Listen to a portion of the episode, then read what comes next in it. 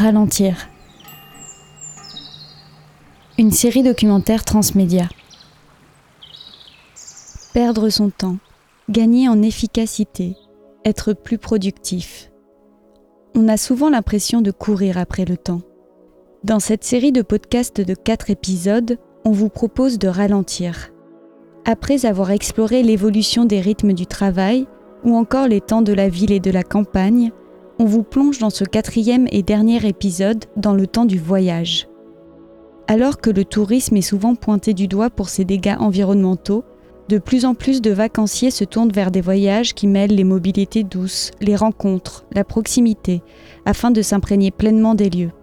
C'est ce que l'on regroupe sous le terme de slow tourisme, le tourisme lent.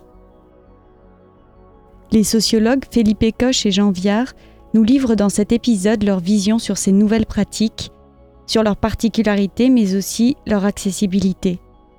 Tandis qu'Isabelle Delréal et Benoît Bernard nous raconteront leur périple à vélo entre la Bretagne et Téhéran pour Isabelle, et à pied ou en paddle dans la campagne du sud de la France pour Benoît. Bienvenue dans le quatrième épisode de la série Ralentir consacrée au temps du voyage. Bonne écoute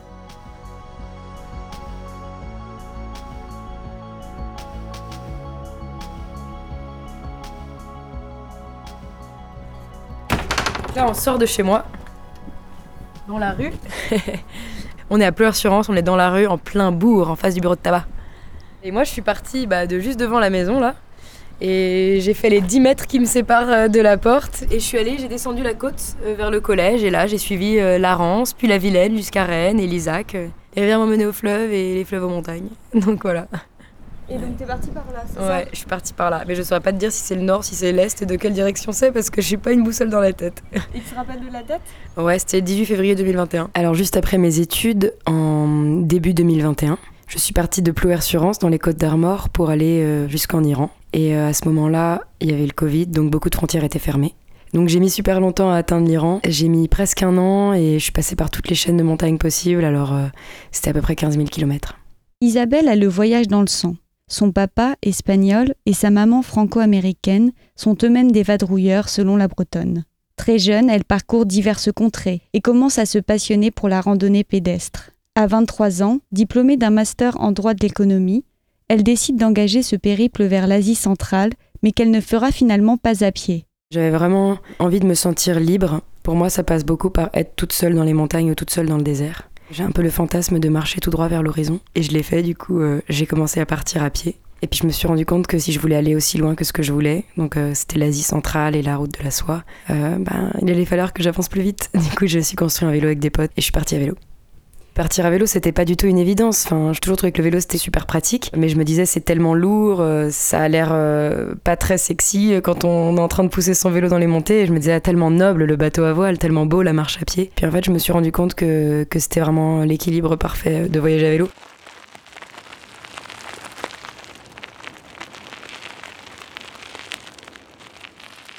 J'aime bien les voyages, euh, quels qu'ils soient. euh, je trouve ça génial qu'on puisse se déplacer et, et aller dans d'autres endroits. Mais il y a un truc que j'aime bien, c'est arriver quelque part. Et je pense que c'est plus facile d'arriver quand on choisit un mode de déplacement lent, que ce soit la marche ou, euh, le vélo ou la voile. Parce que c'est des temps, euh, soit c'est le vent qui te pousse quand t'es à la voile, soit c'est tes jambes quand t'es à vélo ou à pied. Je pense que t'arrives dans un meilleur état d'esprit. euh, ouais, t'as eu le temps d'arriver. Ça, je trouve que c'est super important. Donc c'est pour ça l'itinérance. Ensuite, la deuxième raison, c'est que j'adore camper. J'adore le bivouac et euh, j'adore les émotions que ça me procure d'être toute seule dans la forêt, toute seule en montagne.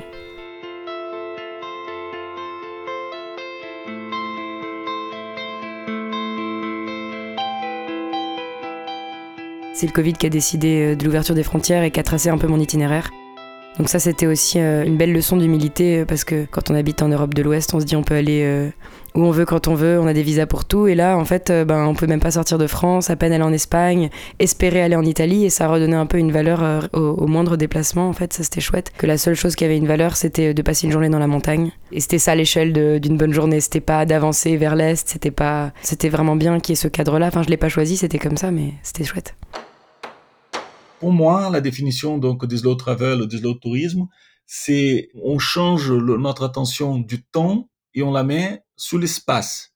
C'est pas la vitesse qui je vais arriver à la destination, mais par où je vais passer pour arriver à cette destination. Philippe Coche est professeur à l'université Paris-Est Créteil, où il enseigne notamment la sociologie de l'imaginaire. Dans un article publié en 2018 dans Société, le chercheur associe le slow travel, le voyage lent, un enracinement dynamique, une expression qu'il a repris du sociologue Michel Maffezoli j'ai créé mes racines, mais on peut, dire d'une certaine façon, ce sont des racines horizontales et pas verticales. Donc, euh, j'établis des liens avec l'endroit où je suis euh, en tant que, voyageur en lenteur. Par exemple, je vais avoir mon habitude de, prendre mon café tous les jours au même endroit ou d'acheter mes fruits et légumes euh, dans un tel marché avec la même personne. Donc, j'établis un certain lien. Peut-être dire enracinement, c'est c'est beaucoup, mais on, pourrait parler d'un enracinement donc dynamique qui s'établit et qui après va changer. Je vais le porter à, d'autres relations. Donc, ce sont des racines qui s'est créées par les relations. Les autorismes, je pense, il y a une forte dose d'ouverture euh, à, à l'autre. Il y a toute une partie du voyage où j'étais seule. Et en fait, je me faisais accueillir par des adultes. Et donc, quand je dis adultes, c'est entre 50 et 70 ans. Donc des gens qui ont déjà eu des enfants, généralement leurs enfants ils sont un peu plus vieux que moi, voire ils ont des petits enfants. Ils ont déjà des histoires de vie à raconter, ils ont fait des choix de vie qui sont un peu irrévocables, une sensation que t'as moins à 23 ans. Et eux, euh, souvent, donc c'était des gens qui venaient de passer un an de confinement, bah ils avaient envie de me raconter leur vie. Et du coup, je me faisais inviter à dîner, mais parfois sur le bord de la route. Viens, bah viens, tu sais pas où tu vas dormir, bah dors chez nous, euh, on a un canapé ou on a une chambre. Et c'était souvent des gens très posés, et donc euh, ils avaient plein de choses à me dire et ils étaient très curieux et on avait souvent des soirées hyper fortes. Il y en a où je, suis restée avec eux un jour ou deux et ça a été marquant, enfin ce sera marquant toute ma vie. Enfin les histoires qu'ils m'ont racontées, c'est un peu comme euh, des colonnes vertébrales, tu les gardes avec toi, euh, c'est hyper fort. Quand j'étais en Albanie, je me rappelle qu'il y a une dame qui m'a invitée je comprenais rien de ce qu'elle voulait me dire. Elle me montrait une pastèque et tout. On pouvait pas se comprendre. Il y avait, oh, il y avait pas moyen. Vraiment, j'ai tout testé, Google Traduction et tout. Je pense que euh, je suis pas sûre qu'elle savait lire parce qu'elle regardait Google Traduction comme si c'était, euh, ou alors c'était vraiment Google Traduction qui marchait pas. Mais elle me disait non, non, n'essaye même pas, tu vois. Elle avait peut-être, euh, je sais pas, 70, 75 ans. Et elle a cuisiné toute la soirée pour moi avec son fils. Il y avait son mari, il y avait tout le monde. Elle a fait un méga repas. Et en fait, de l'extérieur, sa maison était décrépite. Vraiment, on aurait dit un taudis. Du coup, je me disais, oh là là, où est-ce que je vais? Qu'est-ce que c'est que ça? En plus, c'était mes premiers jours en Albanie. Les seules euh, références que j'avais sur l'Albanie, c'est le film Taken et la mafia. Donc vraiment, j'étais là en mode, oh là là, mais dans quoi je m'embarque et tout, hyper naïve. La meuf était trop sympa. Et l'intérieur de la maison, c'était genre un palace. Il y avait du carrelage partout, même au plafond. La salle de bain, elle était immense, elle était plus grande que la cuisine. Donc je prenais ma douche. Elle mis un peignoir, des petites tongs en plastique Dora l'exploratrice. Comment j'aurais pu ne pas être la chouchoute? C'était vraiment genre. Euh, m'ont mis le match le soir, il y avait Kylian Mbappé à la télévision, et c'était ah, Mbappé, Mbappé. Bah oui, bah oui, je sais, je ne suis pas le foot, mais je suis très contente qu'on partage ce moment. Et c'était trop chouette, j'ai cuisiné avec eux. Et c'était vraiment un bon moment parce qu'on se comprenait pas, mais on se marrait bien. Enfin, je sais pas, j'ai l'impression qu'on était vraiment sur la même longueur d'onde. Et ils me regardaient avec ma tante, ils étaient là en mode, mais qu'est-ce que tu fous, quoi? Et moi, je rigolais, j'étais en mode, bah, hein, je ne saurais pas trop expliquer non plus. Et c'était en mode, allez, viens, tu dors à l'intérieur, c'est pas grave, demain tu pourras reprendre tes expériences bizarres dans la forêt, mais là ça va quoi. Et ça c'était vraiment chouette. J'ai l'impression qu'il comprenait très bien euh, que j'étais en train de me taper un délire quoi. Et euh, c'était trop bien.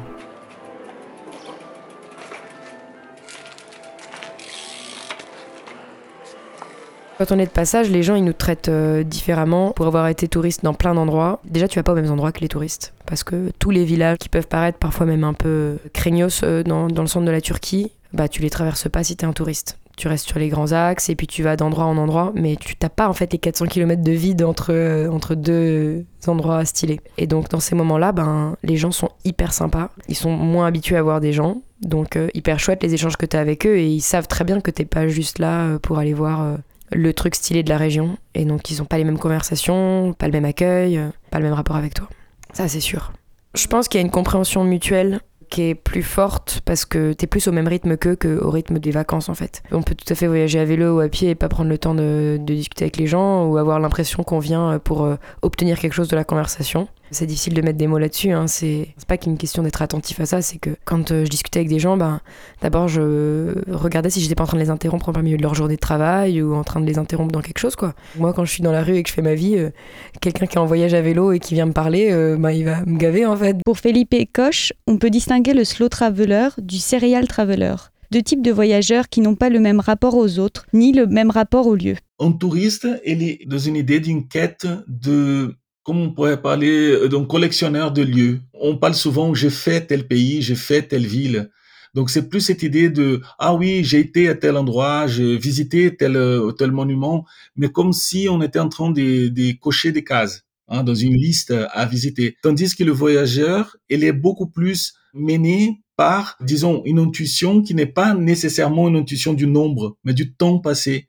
Donc, euh, au lieu de, de se dire, euh, en un mois, j'ai visité euh, quatre ou cinq pays, et va être plutôt, j'ai passé un mois dans un tel endroit. Je suis resté sur place et j'ai créé une routine. Et cette euh, routine, d'une certaine façon, elle casse mon histoire de vie. C'est pas qu'elle casse mon histoire de vie que je deviens une autre personne, mais elle a fait une rupture. Et cette rupture, elle est très importante dans l'imaginaire.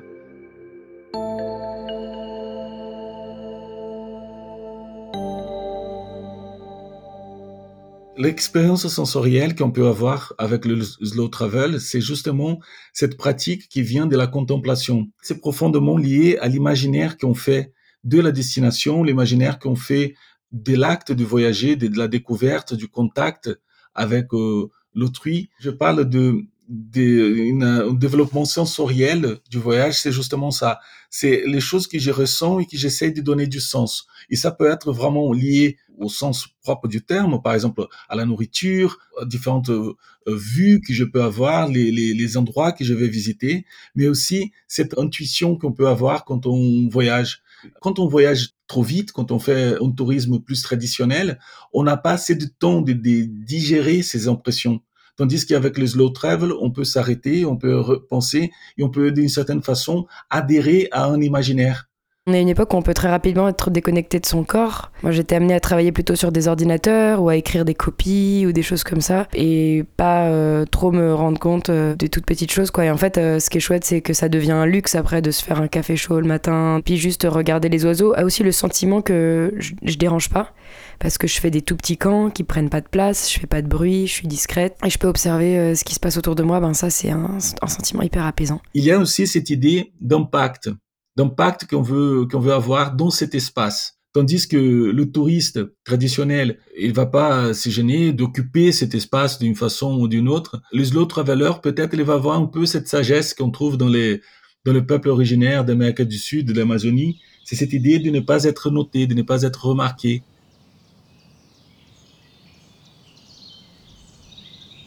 On peut pas dire que quelqu'un qui fait du slow tourisme va euh, d'une certaine façon, être moins touriste qu'un touriste en général. On ne peut pas non plus créer ces, ces, ces fantasmes que quelqu'un qui voyage doucement va pouvoir comprendre une culture. Ça serait trop espéré. Mais la différence, c'est que en se donnant plus de temps, à travers cette expérience sensible, comme je disais tout à l'heure, on s'intéresse davantage. On veut comprendre, même si parfois c'est impossible à comprendre. Mais cette envie de, connaître, cette envie de s'imprégner de, la vie, des autres est beaucoup plus marqué quand on fait du slow travel, du slow tourisme, que quand on fait euh, une excursion euh, euh, normale. Et c'est justement cette différence, cette envie de le faire qui change.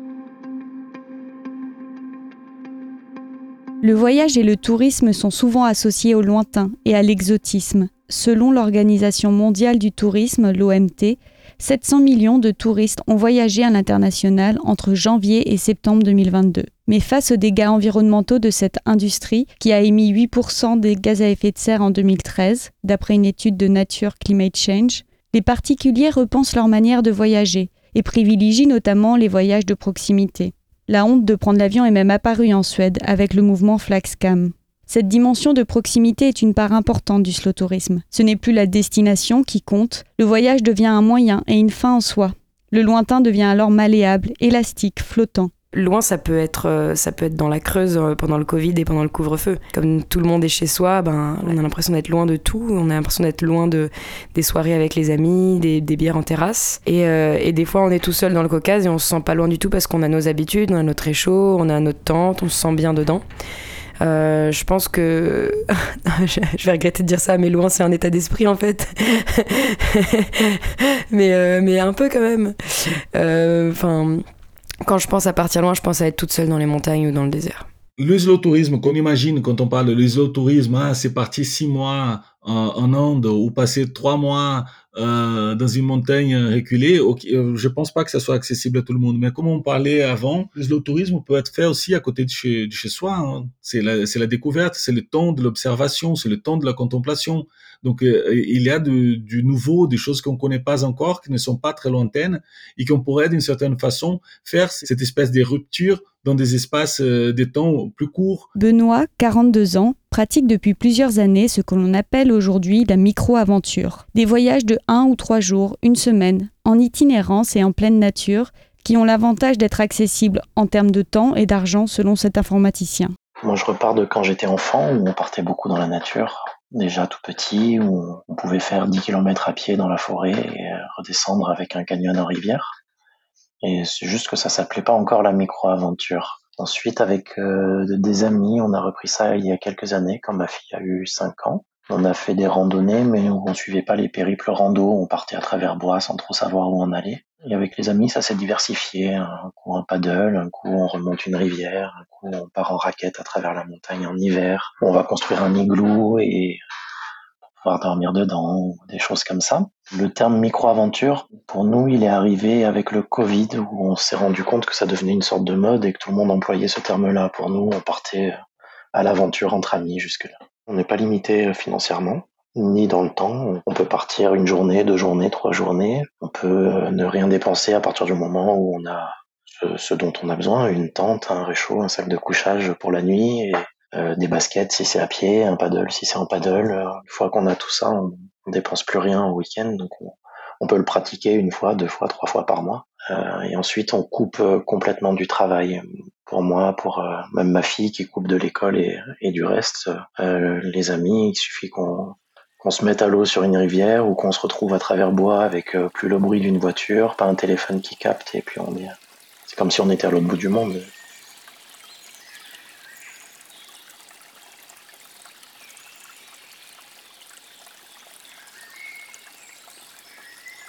On est le pays que les touristes viennent le plus voir, il y a une raison à ça.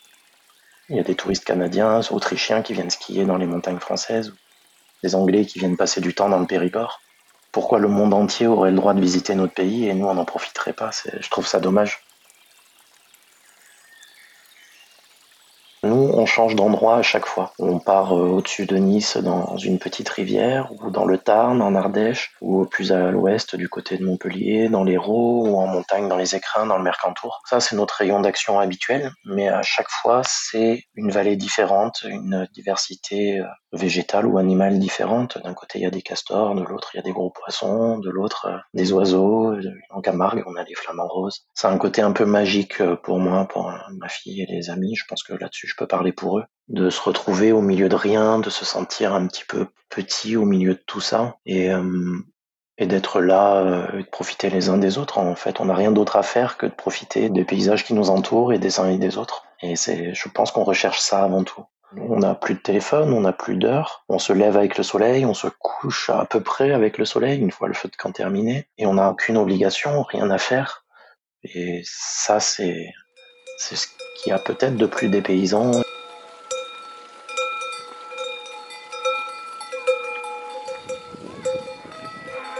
Benoît et ses amis observent via leur groupe sur Meetup et Facebook un certain engouement pour la micro-aventure.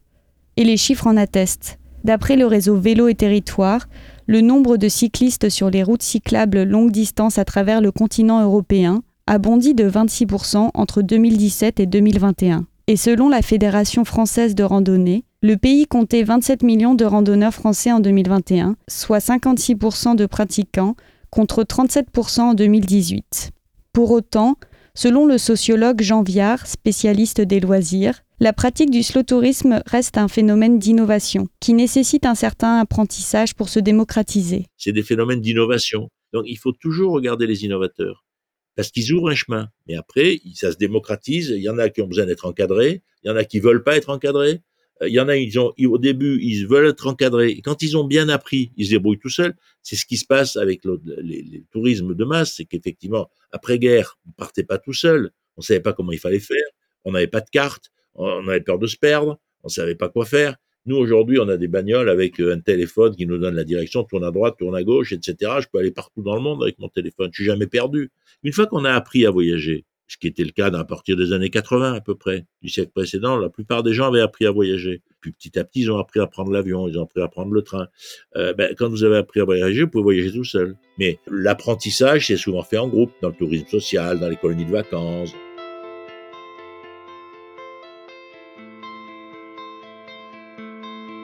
Donc, si vous voulez, après, pendant la pandémie, on a euh, redéveloppé la proximité plus fort. On n'a pas le choix de toute façon. Alors là, effectivement, il y a une poussée du tourisme qui cherche du sens, comme toutes les activités humaines d'ailleurs. Hein.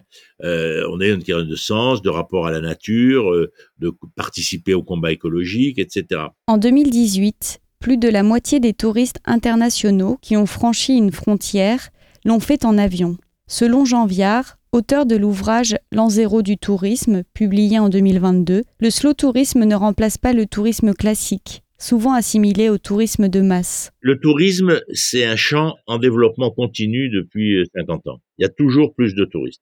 Donc, sans arrêt, on invente de nouvelles pratiques. Mais en fait, ça ne remplace pas ce qu'il y avait avant, parce que du temps, il y a de nouveaux clients, parce qu'on part de plus en plus nombreux, voyez, pour vous donner juste un chiffre, mais il y avait 60 millions de touristes internationaux en 68. On est à 1,3 milliard de touristes internationaux. Moi, je dis qu'on va arriver à 3 milliards peut-être dans les, dans les 20 ans. Pour Jean Viard, il est important de ne pas stigmatiser ce que l'on appelle sommairement le tourisme de masse, dont les pratiques sont souvent mises en opposition au slow tourisme notamment. Vous savez, le tourisme de masse, c'est un peu les bourgeois qui dénoncent les populaires. Hein. Il ne faut pas rêver non plus. Il y a toujours eu dans le tourisme une opposition entre le voyageur et le touriste. Au 19e, il y avait le voyageur. Le voyageur, c'était le type qui avait le temps, qui était l'aristocrate, qui était déjà à la Venise, qui allait faire un tour à Istanbul, etc.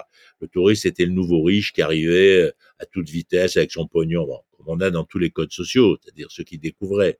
Donc, si vous voulez, moi, je suis toujours très prudent sur le tourisme de masse parce que, à un moment, c'est le tourisme du peuple. Il faut faire attention parce que quand on dit on veut plus de tourisme de masse, ça veut dire on veut plus de tourisme populaire. Parce qu'en réalité, les gens aisés, ils vont trouver des solutions pour pas faire de tourisme de masse. Ils vont avoir une résidence secondaire, un bateau, ils vont aller faire justement de la marche à pied, euh, ils vont se faire porter leur sac, euh, ils vont aller en Inde avec un Sherpa qui porte le sac. On peut trouver des tas de façons de faire du slow tourisme avec toute une équipe de porteurs derrière. Hein. C'est beaucoup plus facile. Si le slow tourisme est souvent pratiqué par les classes moyennes, voire supérieures de la société, ce n'est pas selon le sociologue pour des raisons matérielles et financières essentiellement. Comme Isabelle et Benoît l'expliquent à travers le récit de leurs expériences, partir à vélo ou à pied quelques jours en campant n'est pas des plus coûteux. Pour Jean Viard, le slow tourisme est peu accessible à certaines personnes en raison des différents imaginaires. Le problème, c'est la mémoire des choses.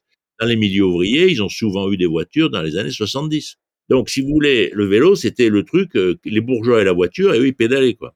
Donc, vous voyez, l'imaginaire n'est pas le même que chez le bourgeois qui a toujours une voiture et qui d'un coup découvre que le vélo c'est bien, etc. Vous dites aux gens pauvres ou populaires, ben partez en vélo, ça vous coûtera moins cher, ils vont être furax parce que vous les renvoyez à leur statut de pauvre. Pour développer le slow tourisme auprès du plus grand nombre, le sociologue préconise de travailler sur le désir de ces pratiques. On peut faire dans les films avoir des personnages qui font du vélo, qui sont sympathiques, on peut érotiser la bicyclette, en faire un outil de rencontre.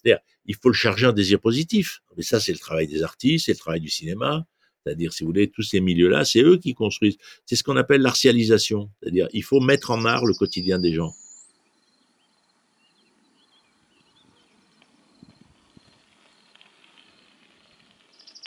En revenant de son voyage de Téhéran, Isabelle a justement décidé de raconter son périple dans un roman graphique, Plouéran, un joli mot valise entre Plouer-sur-Rance, son point de départ, et Téhéran, sa destination. Quand je suis arrivée à Téhéran, euh, ça faisait plusieurs semaines que j'avais pris conscience du fait que je me sentais bien sur la route, que j'étais contente, euh, que je rencontrais des gens, que ça me rendait heureuse et que je pouvais continuer comme ça pendant très longtemps. Mais je m'étais aussi rendu compte d'autre chose, c'est qu'il y avait d'autres choses que je voulais faire. J'avais d'autres désirs qui naissaient en moi et qui nécessitaient que je passe un an dans une chambre euh, à dessiner du coup. Et maintenant, euh, je sais exactement comment je veux voyager. Donc, euh, c'est bien.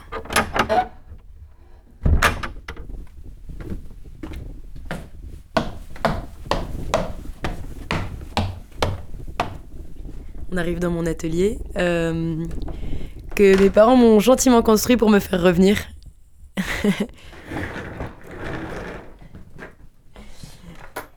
Donc là, c'est mon carnet de dessin. Donc ça, c'est la dernière planche euh, du dernier chapitre euh, qui se passe en Europe continentale. Et donc là, c'est le dernier soir en Grèce, donc en Europe euh, classique, disons, telle qu'on qu'on la conçoit aujourd'hui. Et je me dis, bah, demain, ça y est, je change vraiment d'espace, j'arrive dans, dans, un autre une autre conception euh, de l'espace qui est plutôt l'Asie. Donc le dernier soir, j'ai écrit un, petit texte. Euh, et c'est il y a quelques mois, dans les montagnes, en dehors des sentiers sur les pentes abruptes couvertes de méchantes mottes d'herbe, j'ai croisé un garçon dégingandé aux genoux noueux, aux yeux toujours rieurs, sous le cagnard comme sous l'orage. Il avait beaucoup à dire et à écrire et beaucoup de références littéraires. Il me bassinait avec Mahmoud Darwish qui n'écrivait qu'entre 20h et minuit, toujours à l'encre bleue. Ce qui a retenu mon attention, c'est la simplicité avec laquelle il s'asseyait sur le bord de la route, sortait son réchaud, sa tasse de café euh, et son tabac, posé sur la roche tout naturellement, comme dans son salon, et moi j'étais chez lui. Voilà. Tu peux me décrire la planche? Ouais, c'est juste moi qui suis assise euh, par terre avec euh, des bouquins, tout mon bordel, ma tante qui n'est pas encore montée. Et, et, je suis en train de boire du thé avant de monter ma tente et il fait nuit. Je la range dans son petit classeur. C'est une BD qui raconte 15 000 km de voyage à vélo, mais en parlant des choses que j'ai vraiment envie de transmettre, c'est donc les soirées euh, autour du feu, la solitude dans les montagnes, les rencontres avec les gens et aussi beaucoup de moments hyper oniriques, avec des rencontres complètement imaginaires avec des personnages euh, d'histoire, euh, et puis plein de places laissées aux montagnes, aux échanges, aux, aux conversations. En fait, j'ai mis tout ce que j'aimais dans cette BD. Isabelle vient tout juste de terminer la réalisation de sa BD qui a été auto-éditée, mais elle rêve déjà d'autres voyages, en conservant l'envie de raconter ses périples. Une manière peut-être, sans le vouloir, de rendre plus désirable, comme l'entend Jean Viard, ses voyages lents et à vélo. Si je, voyage, ben il y a toujours cette envie de partir loin, de laisser beaucoup plus de place à l'imprévu, de pas dire où je vais, mais plutôt vers l'est parce que c'est quand même hyper attirant. Euh, mais cette fois-ci, je sais que je pars avec euh, beaucoup plus de carnets de dessin. Ce que j'aime bien avec la bande dessinée, c'est que c'est un média plus populaire. Je sais pas, c'est Hugo Pratt qui dit que c'est le cinéma du pauvre. Et c'est un peu comme la course à pied. Tout le monde peut partir euh, s'acheter une paire de baskets et courir. Ça demande pas des grands espaces. Euh, et, euh, et c'est accessible, ben, je trouve que la bande dessinée c'est pareil, il suffit d'un crayon noir ou un bic et une bonne feuille de papier et tu peux transmettre euh, une histoire et, euh, et ça c'est un média qui m'attire, donc peut-être faire des BD documentaires. Là ce que j'ai essayé de faire dans cette BD, c'est un peu un, entraînement, c'est un peu mon école de dessin, c'est de transmettre ce sentiment de flottement sur la route, le fait que tout le monde t'accueille bien, la conversation et la chaleur entre les personnes, la chaleur entre les personnages. Euh, et je pense que essayer de raconter ça avec des petites BD sur la route, ce serait mon prochain projet et, j'ai vraiment hâte de m'y mettre.